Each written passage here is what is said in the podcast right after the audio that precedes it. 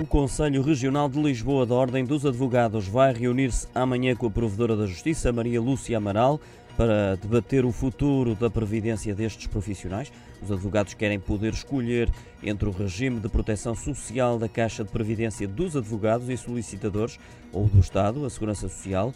Outra das questões em cima da mesa é a revisão das tabelas do apoio judiciário e os atropelos aos direitos da classe. Os advogados acreditam que há a desvalorização da justiça e a não atualização do sistema de acesso ao direito e aos tribunais, o que compromete a qualidade do exercício da profissão, porque não existe autonomia económica, consideram.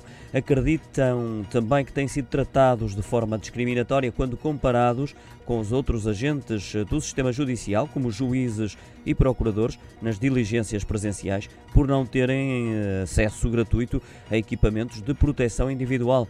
O encontro realiza-se a pedido do Conselho Regional de Lisboa da Ordem dos Advogados para alertar a provedora para as preocupações dos juristas agravadas pela pandemia da Covid-19.